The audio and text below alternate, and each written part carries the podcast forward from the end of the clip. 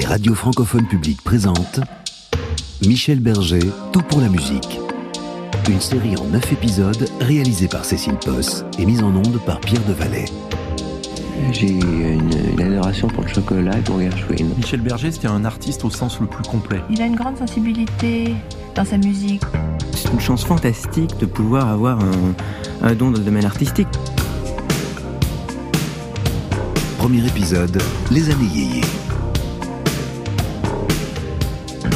Et lui avait une tellement belle âme qu'elle peut échapper à personne. Il avait un charme incroyable. Le moment dans sa vie où il était le plus heureux, c'est quand il faisait de la musique. J'ai une réputation plutôt difficile parce que je suis assez exigeant. Michel est un mélodiste euh, fantastique. Ses chansons sont intemporelles. Michel est quelqu'un de très actif. Michel avait beaucoup d'humour, évidemment, très fin, très très fin. Il aimait bien dire des bêtises. Vos noms, prénoms, qualité Alors, euh, Michel Berger. Oui. Et qualité euh, Chanteur, auteur, compositeur, ACI.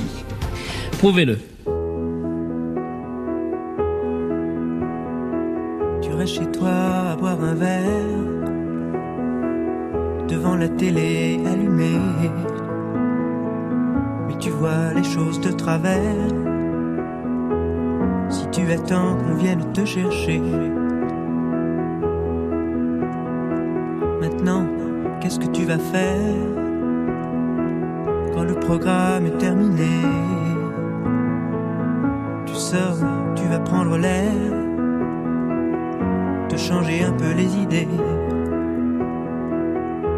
C'est peut-être moi, peut-être toi, peut-être toi et moi pouvons changer ça.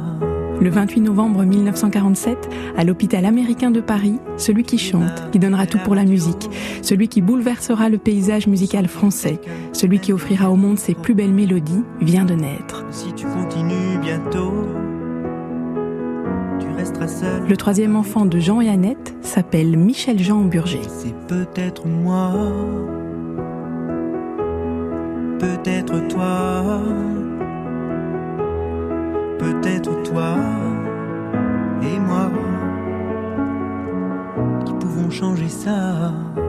La famille Amburger, c'est une grande famille extrêmement bourgeoise. Yves Bigot, directeur de TV5 Monde et auteur d'une biographie sur Michel Berger. Évidemment avec des origines juives, mais devenu protestant, comme ça a été le cas de beaucoup de juifs, évidemment pour euh, se protéger. Hein, avant la guerre déjà, et évidemment pendant la Seconde Guerre mondiale, son père est le très grand professeur Jean Burger, plusieurs fois académicien, très grand professeur de médecine, un homme incroyablement brillant mais incroyablement froid et cassant. Et sa mère, la concertiste suisse, Annette Haas, donc une concertiste, une grande intellectuelle, quelqu'un qui a monté une école de musique très cotée à Paris, donc qui était dans la transmission, etc. Mais là aussi une femme extrêmement hautaine, extrêmement brillante, mais aussi extrêmement froide. C'est une famille dans laquelle on se dit vous, évidemment, dans laquelle on est en uniforme, y compris à la maison, pas seulement au lycée Carnot, où vont les trois enfants euh, en burger, mais on est en uniforme à la maison, on se dit vous, et il y a peu d'échanges euh, physiques entre les parents et les enfants. On est vraiment dans ce monde où... Euh, voilà, on est dans la bienséance, dans les bonnes manières, mais dans euh, tout est codifié et on est aussi dans la retenue du protestantisme. Hein, euh, on est dans ce qu'on appelle la HP, hein, ici la HSP, la Haute Société Protestante de Paris. Moi, je n'ai pas souvenir qu'on disait vous à ses parents, euh, en tout cas de mon côté, du côté des Haas, non. Du côté de Tanette, absolument pas. Patrick Haas, euh, son cousin. Simplement, c'était peut-être la génération au-dessus, parce que moi, j'ai connu aussi mon arrière-grand-mère, donc l'arrière-grand-mère de Michel, euh, qui était née en 1870 et qui, effectivement, elle était très stricte et que nous avons connu, Michel et moi, jusqu'à ce qu'on ait 15-18 ans, quoi. Elle était assez stricte, habillée en noir, c'était vraiment une personne, on pourrait dire, carrément d'un autre siècle hein, par rapport à, au XXe. Mais euh, mamie, donc Suzanne, la grand-mère de Michel et moi, euh, non, a été très détendue. Mais c'est vrai que dans la famille des Haas, il y avait une ambiance un peu feutrée, on pourrait dire, très bourgeoise. Mais justement, Annette a corrigé ça et a donné euh, vraiment cet élan euh, et cette euh, aisance, cette créativité qui a modelé Michel, mais qui a modelé aussi son frère et sa sœur, qui eux aussi étaient très exubérants, très talentueux, parce qu'ils ont fait des tas de choses aussi de leur côté dans leur domaine. Ce qui était étonnant dans cette famille... Grégoire Collard, son agent. Aussi bien avec le père Jean Amburger, qui était grand professeur de médecine et qui était le premier à faire une grève du Rhin. Donc il y avait des de tous bords, politiques et autres qui venaient. Lui-même était écrivain, donc il y avait aussi des écrivains. Et puis avec euh, Madame Amburger, la maman, il y avait évidemment des artistes très célèbres, des cantatrices, des musiciens, des compositeurs. Donc c'était un défilé et tout le monde est passé dans l'appartement des Hamburgers quand Michel était petit. C'était très très mondain.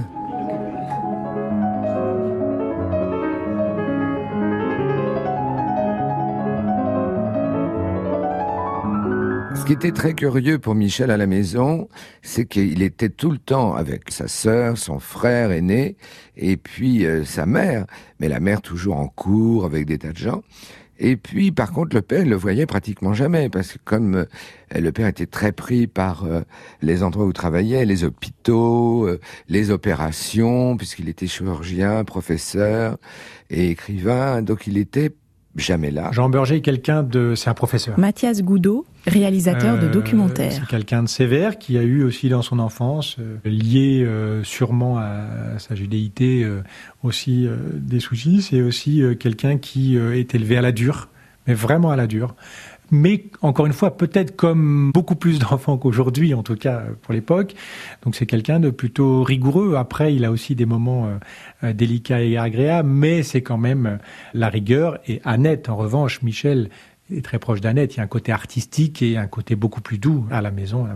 Le père revient euh, à la maison et très peu présent, euh, déjà quand il est chez lui et quand il revient du travail très peu présent pour ses enfants, mais je pense qu'il est, c'est une autorité quand même. Le professeur euh, Jean Burger, qui publie énormément d'ouvrages, qui est un des grands pontes de la médecine, qui d'ailleurs est à l'époque où on pense que la médecine va euh, découvrir Dieu et va être la rédemption des êtres humains, hein, et que c'est à travers euh, les découvertes que l'humanité va accéder à une espèce de paradis terrestre. Hein.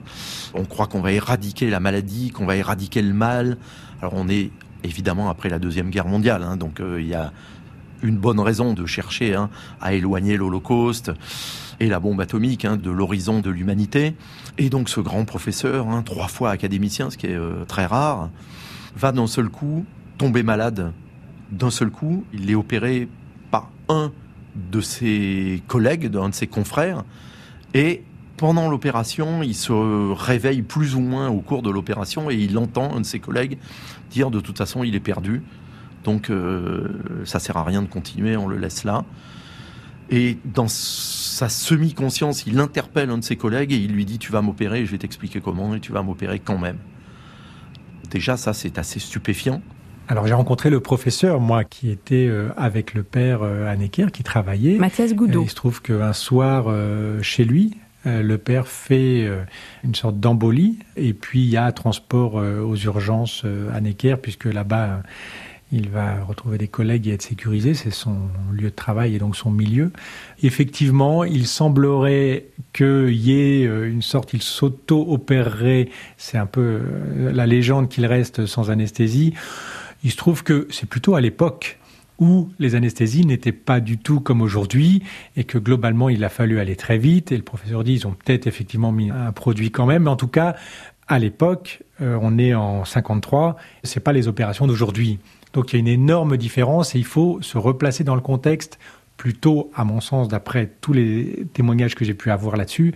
C'est pas le survivor qui s'opère avec un couteau dans la jungle, on n'est pas là puisqu'il est à l'hôpital, etc. Mais il y a effectivement eu Il s'est, je crois, lui-même tranché un peu euh, parce qu'il connaissait un peu ces choses-là, mais il va vite perdre connaissance et après se faire opérer. Voilà les éléments sur cette opération qui, effectivement, est peut-être le point de départ de tous les questionnements de la famille et donc de Michel Berger sur la suite et sur le réveil du père. Et au réveil, Michel ne va pas dans la chambre. hein. Il est trop petit, donc il reste en bas dans la voiture. Franca est accompagnée avec Annette, donc la femme de Jean Burger, la mère de Michel Berger, vient dans la chambre avec ses deux enfants, mais sans Michel, les deux autres. Et là, elle lui présente les deux enfants. Tu te souviens des enfants Il répond que il n'a pas d'enfant. Une sorte d'amnésie totale, mais en même temps pas complètement totale parce qu'il se souvient de quelques éléments. Et de là part toute la question que personne, je crois, n'a élucidé, y compris même les professeurs qui le connaissaient, ses collègues et tout. Est-ce que c'est une amnésie partielle? Est-ce que c'est une amnésie totale? Ou est-ce que c'est une amnésie volontaire? Voilà, ça après, toutes les questions, euh, je ne sais pas si la réponse est intéressante à donner, ce sont les faits derrière qui vont, en tout cas, marquer la famille qui va se reconstruire différemment, et Michel Berger en particulier. Quand il se réveille et qu'il sort du bloc opératoire, là on entre dans le mystère absolu. Yves Bigot. C'est-à-dire qu'il ne reconnaît pas, ou feint-il de ne pas reconnaître ni sa femme ni ses enfants. J'ai interrogé de nombreux spécialistes du cerveau. Avec le cerveau, on sait que rien n'est à écarter et que tout est possible. En même temps, il n'existe, à ma connaissance, aucun cas répertorié d'amnésie de ce type, car il n'a rien oublié du reste. Il va redevenir très rapidement le grand professeur Hamburger, continuer euh, ses découvertes, continuer à publier un nombre incroyable d'ouvrages de médecine et de philosophie et donc ne rien perdre de ses qualités. Et donc cette amnésie sélective ne concernerait qu'uniquement sa femme et ses trois enfants. Un grand doute peut euh, exister. C'est une énigme absolue, et surtout c'est une brutalité absolument incroyable pour sa femme et pour ses trois enfants, je dirais presque plus encore. Parce que éventuellement, s'il avait quelque chose à reprocher à sa femme, on ne voit pas pourquoi il, le reprocherait à ses enfants mais c'est une rupture absolument incroyable. Et Annette euh, As-Hamburger n'a jamais, jamais de sa vie, jusqu'à la, la, mort du professeur Hamburger, eu la moindre explication. C'est-à-dire qu'il va euh, partir en cure d'abord, ne pas revenir chez lui, et puis globalement ne plus revenir. Mathias Goudot. Il se trouve qu'il partira sûrement avec une autre femme, en tout cas sa secrétaire. Est-ce que c'est pour travailler Est-ce que c'est pour plus? On peut pas le préciser. Il se trouve que plus tard, en tout cas, il reconstruira sa vie et que Annette, la mère de Michel Berger, restera seule, euh, en tout cas, euh, tout au long de sa vie, à élever ses enfants. Il se trouve que la famille et Michel va subir l'absence du père, ce départ surtout inexpliqué. C'est presque ça plus l'important dans l'histoire que le départ lui-même, c'est qu'il soit totalement inexpliqué et incompris. Michel va vivre avec ça et, la famille va se reconstruire. Annette va être très présente, Michel va être très proche d'Annette. Ils vont recréer quelque chose de plutôt joyeux. On ne vit pas dans la tristesse, en tout cas, puisqu'ils ont tous un peu la musique et, un talent artistique. Donc ils vont vivre comme ça. Et de temps en temps, dans la vie de Michel Berger, le père réapparaîtra. Là, les versions sont différentes selon les témoins que l'on peut rencontrer. Il se trouve que certains vont dire qu'ils le voyaient même jeune, régulièrement, de temps en temps, en tout cas, au restaurant du Bon Marché, parce qu'il le, tient au courant. Le père va écrire pour, euh, semble-t-il, demander des nouvelles de ses enfants. Il y a une absence de toute façon. Il le reverra clairement. Il y a des photos qui l'attestent. En 1983, ça c'est une certitude. D'autres diront qu'il viendra le voir quand il aura du succès. C'est un père qui va joncher la vie de Michel Berger, qui va euh, revenir de temps en temps. Michel est marqué par l'absence, ça c'est une certitude, mais aussi par le départ inexpliqué du père. Quand l'enfant triste est dans le noir. Sans rien comprendre et sans rien voir. Et sans vouloir. Mais qui l'a fait pleurer. En aurais-tu idée quand il avait l'air gai? L'enfant triste, l'enfant triste, l'enfant triste sais qui c'est? Quand l'enfant triste pense à toi, il perd son esprit et voit, il n'entend pas les gens autour de lui qui viennent et le supplient prendre un air plus gai. L'enfant triste, l'enfant triste, l'enfant triste. Tu sais qui c'est Mais c'est l'espoir qui lui fait joindre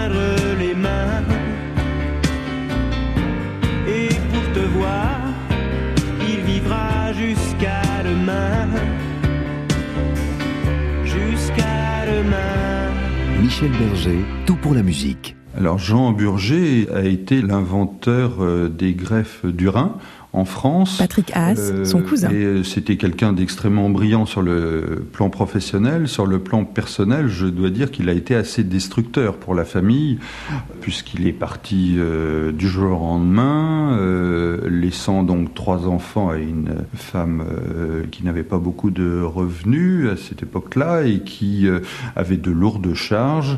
Il a eu une attitude tout à fait froide et d'ignorance euh, vis-à-vis de ses enfants. De sa femme, euh, c'était un divorce, mais vis-à-vis de ses enfants qu'il n'a pas voulu voir et qui ont été très peinés évidemment par euh, cette attitude-là. Michel était très jeune, donc il l'a évidemment connu, mais euh, ça n'a pas été, je crois, le, traumatisme que certains ont décrit, mais qui ont justement retrouvé un équilibre grâce euh, à la douceur et à l'amour que leur donnait euh, leur mère, et puis aussi mon père qui a joué ce rôle de second papa, qui était en fait un rôle de conseil justement dans l'orientation des carrières professionnelles de ces trois enfants.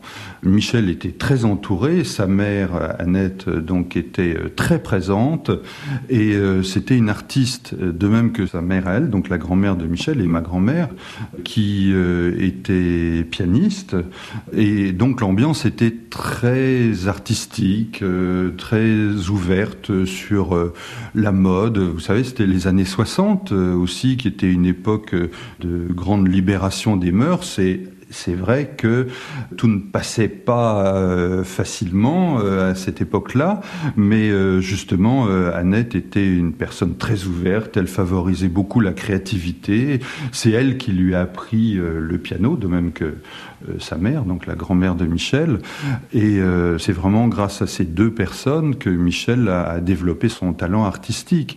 Moi, je me souviens que à cette époque-là, euh, je considérais qu'aller à la campagne, à la maison de campagne de Tanette, qui s'appelait La Chaumine, près de Rambouillet, c'était un peu sortir aussi de mon propre carcan familial, qui était peut-être un peu plus strict que celui de Michel, justement.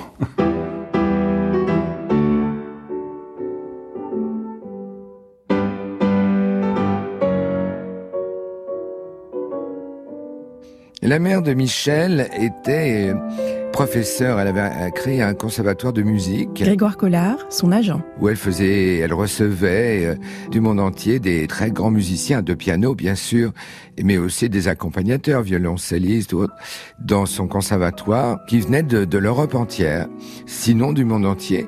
Et elle, elle avait été virtuose du piano classique. Ce qui fait que Michel Berger, dans son enfance, il a toujours entendu du piano chez lui, puisque dans le grand salon, il y avait deux grands pianos. Et euh, avec euh, son frère aîné et sa sœur aînée, Michel Berger, jouait sous les pianos, euh, à cache-cache, et puis voyait les jambes un peu des virtuoses. euh. Il y avait aussi des chanteuses de, ou des chanteurs de lyrique qui venaient, bien entendu comme Maddy Mesplé et tout ça. Donc voilà, il était environné de tout ça. Et euh, le piano était un peu comme un second langage vis-à-vis de ses enfants, de, de, de la maman au Burger. Donc elle composait des petits morceaux comme ça. Et puis euh, elle les réveillait en musique quand ils allaient à la campagne. Elle les réveillait en musique, aussi bien Michel quand il était, il avait 7, 8 ans, 10 ans, et qu'il avait des copains. Tout le monde alors était réveillé par euh, Madame Amburger au piano qui chantonnait des, pas des comptines, mais des petites chansons d'allégresse et pour que tout le monde soit de bonne humeur. C'était sa façon elle de prendre euh, ses enfants, donc euh, Michel évidemment, dans ses bras, en tout cas dans les notes de son piano.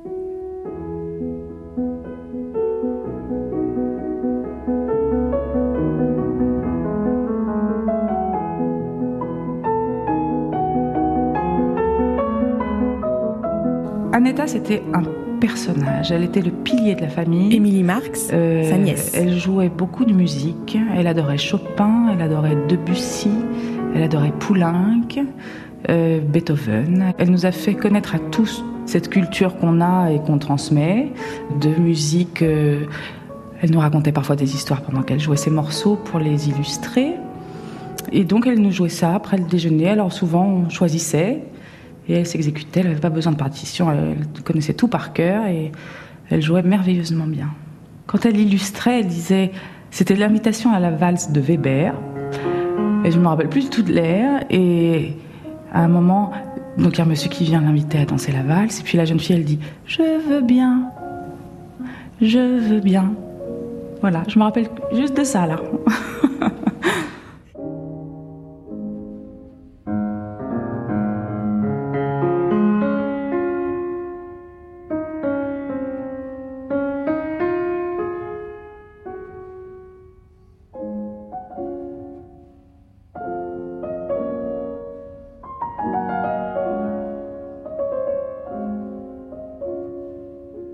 suis venu à la musique parce que j'ai une mère qui est pianiste et j'ai entendu beaucoup de concerts et de choses comme ça quand j'étais petit. Et puis j'ai eu euh, un choc vraiment au moment de l'arrivée du, du rock and roll, de Red Charles, de tous les chanteurs américains qui, quand j'avais 15 ans, étaient très célèbres. Et j'ai réappris un petit peu le piano en autodidacte, euh, sans me servir du solfège, vraiment un, un, petit peu tout seul, avec une autre technique. Et puis je me suis mis à écrire des choses moi-même. Et puis voilà.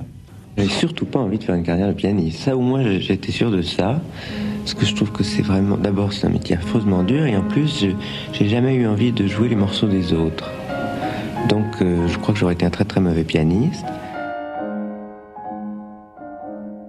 La maman Amburger, euh, Annette Amburger. Grégoire Collard, son agent. Aurait bien voulu que tous ses enfants euh, avant de marcher avec leurs pieds, marchent avec leurs doigts sur le clavier. Et euh, donc elle les mettait au piano, mais elle voulait pas être en même temps la maman et un professeur intransigeant, parce que pour faire du piano, faut faire du piano tous les jours. Et puis donc euh, à un moment, elle a dit à Michel, euh, prends des cours, euh, je vais te donner, des, je vais inviter un professeur à venir. Et évidemment, le professeur, c'était une femme d'ailleurs, euh, était très méchante parce qu'elle a tapé avec une règle. C'est pas une légende, ça qu'on tape sur les doigts des, enfants qui apprennent le piano avec donc sur leurs doigts avec une règle. Ça ne on pense que c'est un cliché, mais non. Et Michel a détesté qu'on lui tape sur les doigts.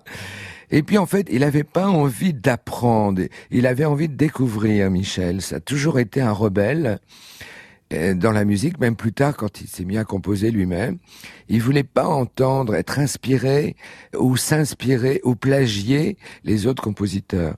Donc, même étant petit, oui, bien sûr, il s'est mis tout seul au piano. Il a vite compris comment ça fonctionnait. Il y avait ça avec sa mère, il y avait ça très peu avec son frère, très peu avec sa sœur, mais lui, voilà. Donc, il a fait un peu de musique. On apprenait à faire de la musique comme on apprenait à parler. Émilie Marx, sa nièce. Euh, la musique, c'était vraiment pour tout le monde, et puis c'est resté comme ça euh, toujours depuis. C'est on mange du chocolat à la fin du déjeuner, on joue du piano après le chocolat. Voilà, ça c'est un peu la mentalité de la famille, qui a toujours été comme ça et qui sera toujours comme ça. Alors après le chocolat, c'est pas lui qui joue, c'est sa mère. C'est Annetta Samburger qui joue de la musique classique. Parce que si lui ne joue pas de musique classique, sa mère considérera que ce n'est pas de la musique. Elle était très sévère là-dessus. Donc il était dans les spectateurs après le déjeuner. Il jouait pas de ses nouvelles chansons, on les connaissait euh, à peu près à la dernière minute.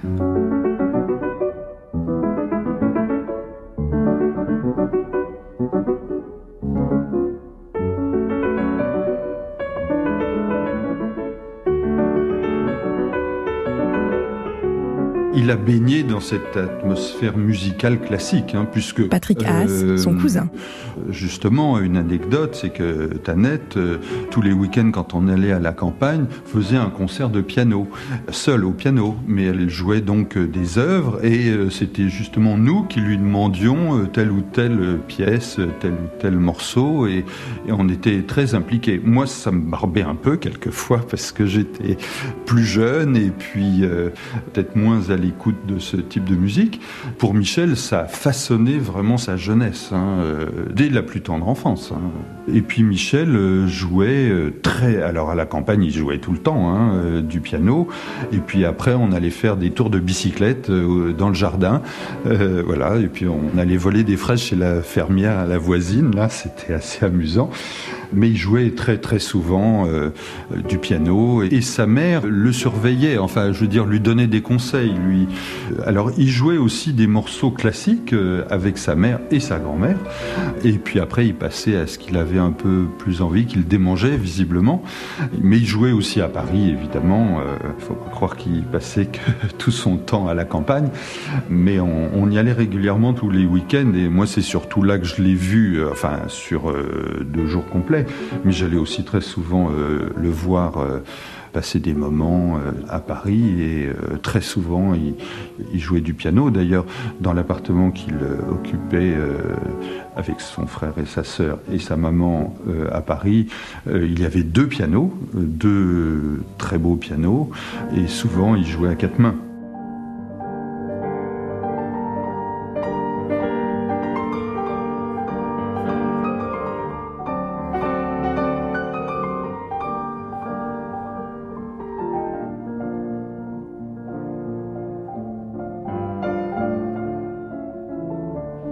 Dans la musique classique, il aimait beaucoup euh, Mozart, enfin les grands classiques, euh, l'opéra aussi, ce qui va donner naissance à, son propre opéra. On a beaucoup parlé, lui et moi, et avec ses amis aussi, des courants musicaux qui émergeaient à cette époque-là. Lui, il était fan de Red Charles, par exemple, ça a été son premier amour musical. Je me souviens, on était à la campagne, il était très jeune, il devait avoir, euh, je ne sais pas, 15-16 ans, et il avait reçu l'autorisation de sa maman d'aller exceptionnellement à un concert de Red Charles qui se produisait à l'Olympia à Paris, et euh, donc il était euh, revenu le lendemain, parce que c'était un concert évidemment le soir, donc il était resté à Paris pour dormir, et il était revenu le lendemain, et il avait les yeux brillants racontant ce concert qu'il avait complètement transporté de joie, et il avait joué après sur le piano à la campagne des morceaux qui avaient été joués par Ed Charles. Let me tell you about a girl I know. She is my baby and she lives next door. Every morning before the sun comes up, she brings my coffee in my favorite cup. If I know now, oh, I know, hallelujah, I just love a song. Michel il a été, je pense, transformé dans son approche rythmique de la musique par euh, l'écoute de euh, What I Say. Yves Bigot. Lui-même, évidemment, jouait du piano. Il s'est dit, ah ben, on peut jouer euh, du rock et cette musique-là voilà, au piano. Et puis, il était transfiguré, oui, par l'effet totalement euh, cathartique hein, qu'a ce morceau, qui est d'ailleurs une improvisation. Hein, Red Charles, il avait fait ça un jour en rappel, comme ça, c'est pas un morceau écrit, avec sa section de cuivre et puis avec les railets, hein, ses choristes, et c'est exactement la définition de la soul music, hein, euh, What I Say, parce que c'est sur le mode des réponses du gospel, donc de la musique euh, sacrée. Simplement, la réponse, c'est pas entre une âme cherchant sa rédemption et Dieu, c'est pendant un acte sexuel entre un, homme et une femme car à l'époque on ne pensait pas qu'il pouvait euh, en être autrement. Mais en tous les cas, c'est voilà, la sexualisation d'une musique profondément religieuse, mais en gardant cette ferveur justement venant de la religion. Il a été transcendé pour ça. Mais l'influence de Ray Charles en France, hein, elle a été extraordinaire sur euh, une génération entière, que ça soit de musiciens de jazz ou que ça soit justement des gens qui ont fait le yéyé ou voir le, rock en France parce que ça a été une, une figure euh, incroyable parce que les Français étaient fascinés par sa musique, d'abord d'une qualité euh, spectaculaire, par ses prestations scéniques, par son orchestre qui était absolument excellent, et puis un peu par un fantasme du fait que c'était un homme noir et aveugle en plus. Il y avait quelque chose dans la transcendance et dans la rédemption qui représentait, qui a fasciné les Français, de manière en même temps très généreuse et sans doute un peu perverse aussi dans le rapport à euh, la rédemption. Bon, il est noir, il est aveugle, mais il arrive quand même à faire quelque chose. Il y a un petit côté paternaliste hein, et post-colonial malgré tout dans cette affection, mais qu'on ne peut pas reprocher parce que c'est un artiste tellement fascinant. Je veux dire, les, les premiers concerts de Ray Charles à Juan-les-Pins ou, ou à Paris, des concerts qui sont restés vraiment historiques.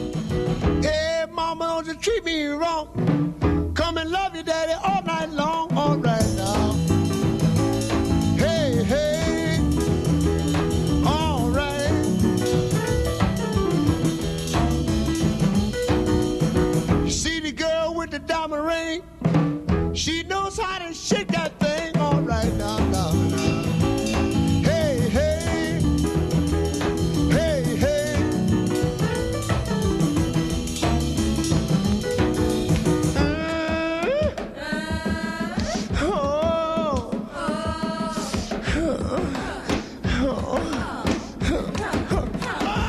It's all right.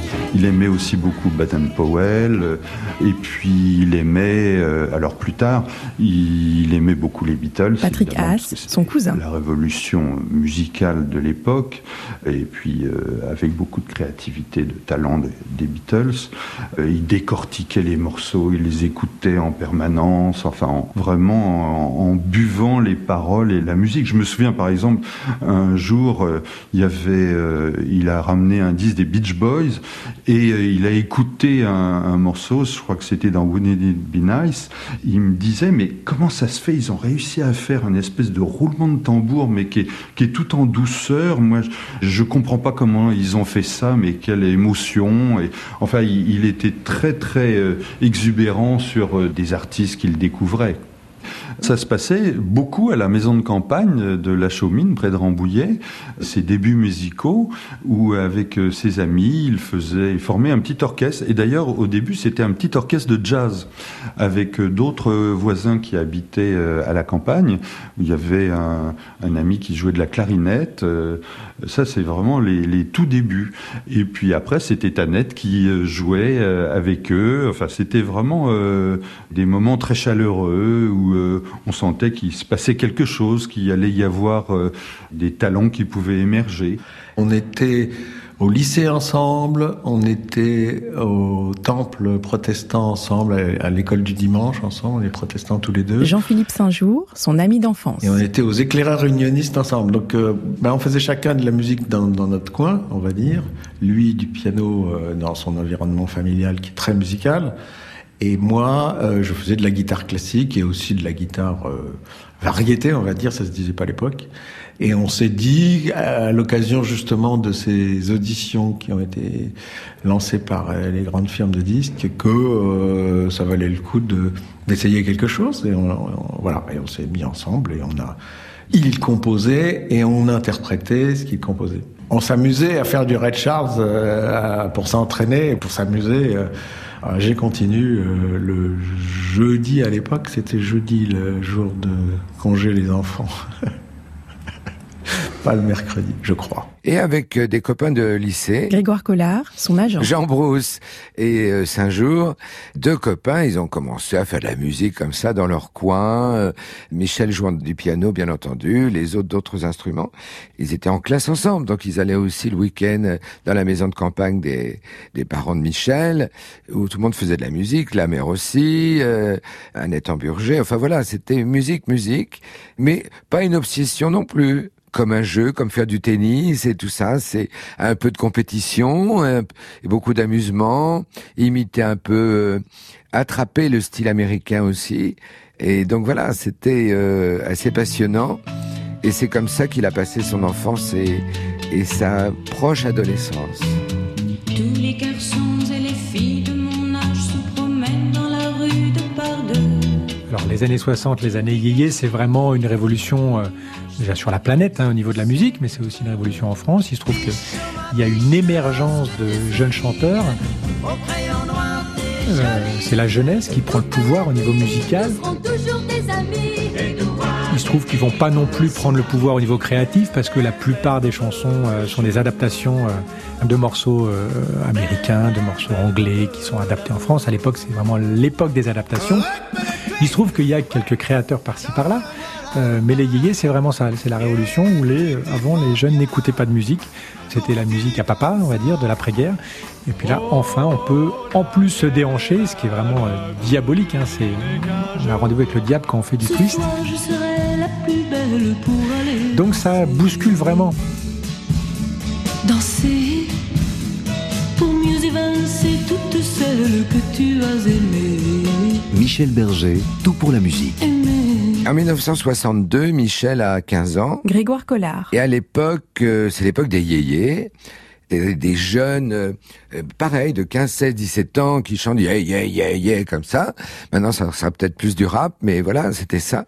Et comme ça marchait bien, et qu'il y avait la nouvelle génération commerciale dans le monde d'alors qui arrivait et qui s'intéressait aux jeunes et tout ça. Donc, les maisons de disques engageaient euh, des dizaines et des dizaines de groupes ou de jeunes chanteurs ou chanteuses parce qu'on sait jamais, on pouvait voilà. Et donc il y avait des auditions qui se passaient à Boulogne-Billancourt, près de Paris, chez Pathé Marconi. Et euh, voilà, devenez vedettes ou les vedettes de demain ou les stars de demain. Les auditions s'appelaient avec des quand même des petites annonces dans les quotidiens, donc dans le Parisien. Toi aussi, tu peux devenir célèbre. Tu aimes chanter N'hésite plus, tente ta chance. C'est peut-être toi qui seras l'idole de demain. Viens auditionner au studio. Viens. Cinémonde et Pathé Marconi t'attendent tous les jeudis de 14h30 à 18h30, 62 rue de Sèvres à Boulogne. Il se passe qu'on se dit, c'est intéressant d'essayer, c'est amusant. Et on avait deux autres copains de classe, là pour le coup de classe uniquement. L'un était batteur. Jean-Philippe Saint-Jour. Et l'autre fait les paroles de Son chansons. ami d'enfance. S'est mis à faire des paroles de chansons. Il était un peu poète, on va dire.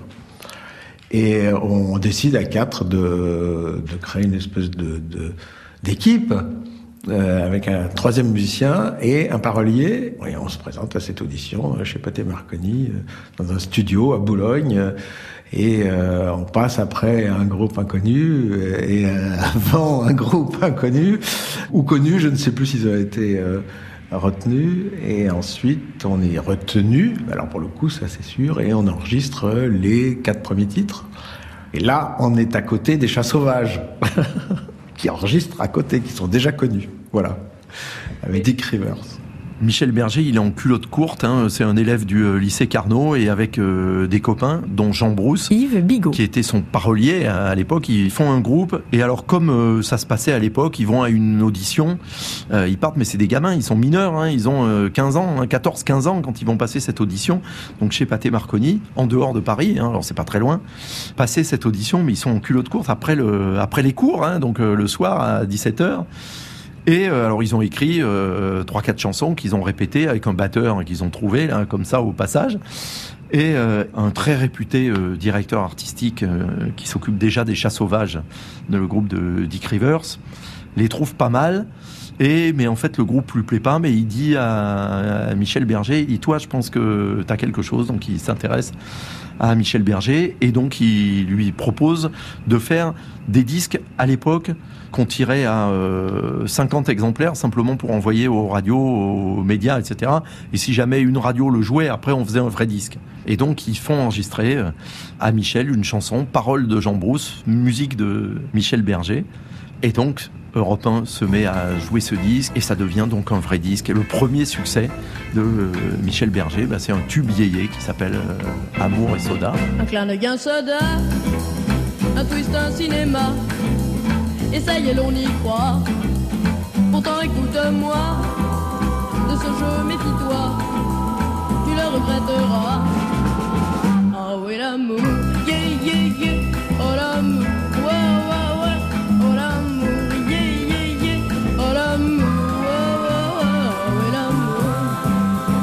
n'ai que 16 ans, et toi presque autant. On croit qu'on aime, on se ment. Les rêves sont devant, et bien vite le temps les ravite aux enfants. Oui, pour l'amour, yeah, yeah, yeah, oh l'amour, wow, wow, oh l'amour, yeah, yeah, yeah, oh l'amour, wow, wow, oh oui, l'amour. Quittons-nous à se quitter, c'est la destinée de cœur trop vite usé. On voulait le bonheur et l'on à son cœur dans d'inutiles fleurs.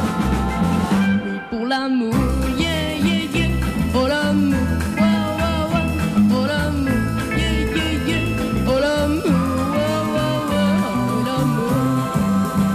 Patiente encore, à quoi bon les remords?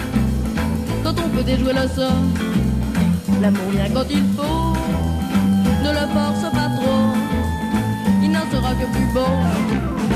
Ah oui, l'amour, yeah, yeah, yeah, oh l'amour, wow, wow, wow. Euh, ça paraît très désuet euh, aujourd'hui. C'est euh, un petit peu euh, rythmique. Michel y joue déjà du piano. C'est gentillet. Il va connaître deux, trois autres petits succès, comme ça, de 45 tours. Et ça et l'affection de Salut les copains qui ont envoyé Jean-Marie Perrier rencontrer Michel en vacances en Suisse pour son premier reportage et ses premières photos dans euh, Salut les copains qui sont en Suisse. Et on voit euh, Michel encore une fois il a 15 ans c'est un gamin il a ses grandes oreilles décollées les cheveux ras et il a vraiment l'air d'un gosse quoi. Elles sont très touchantes hein, ces photos de Jean-Marie parce que on, a vraiment euh, l'impression et en même temps il est super bien habillé même en short avec ses bretelles etc on voit que c'est un fils de bonne famille quoi. Mais en même temps chanteur yéyé. Et grâce à ces petits succès puis le soutien de Salut les copains de Daniel Philippaki ben il figure et de Jean-Marie Perrier il figure sur la photo historique de Salut les copains euh, sur laquelle il y a toutes les vedettes hein, de l'époque. Et sur cette photo se trouve également Françoise Hardy pour laquelle il écrira plus tard euh, message personnel France Gall qui deviendra sa femme et dont il euh, composera toute la deuxième, euh, les, chansons de toute sa deuxième euh, carrière, et aussi Johnny Hallyday, pour qui il écrira l'album Rock'n'Roll Attitude. Et c'est rigolo, hein, la manière dont le destin s'est écrit pour lui de cette manière-là.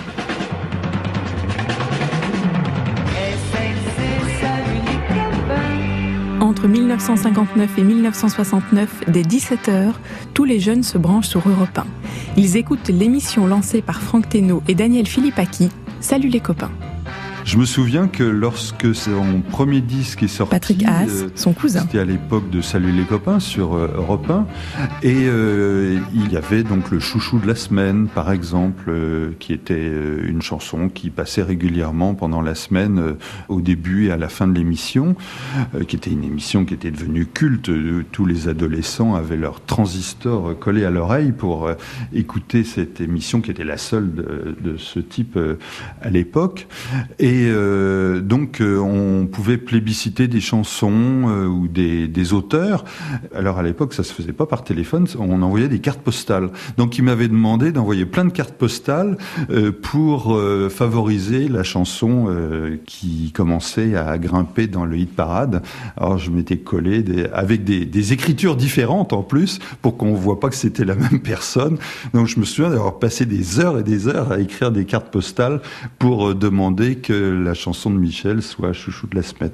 Euh, on est chouchou à Salut les copains. Jean-Philippe Saint-Jour, son ami d'enfance. Chouchou, je sais pas si vous savez ce que ça veut dire. C'était, il y avait, c'est une émission euh, journalière, quotidienne, Salut les copains, et il y avait une espèce de hit parade. Et c'était un hit parade où, où- dont le premier était le chouchou, si je me souviens bien. Et on est chouchou une, deux, trois semaines, je sais plus combien de semaines on a tenu, mais il a été chouchou de Salut les copains. Donc, avec L'amour, tu n'y crois pas. C'était le premier titre qu'on a enregistré. L'amour, tu n'y crois pas.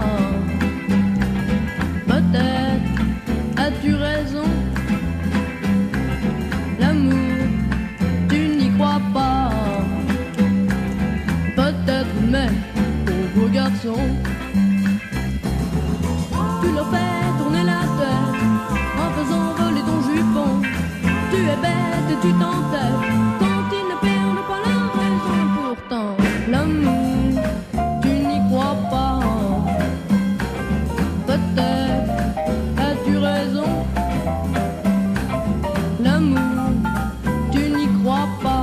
Michel Berger, tout pour la musique. Michel euh, en parlait beaucoup à sa maman.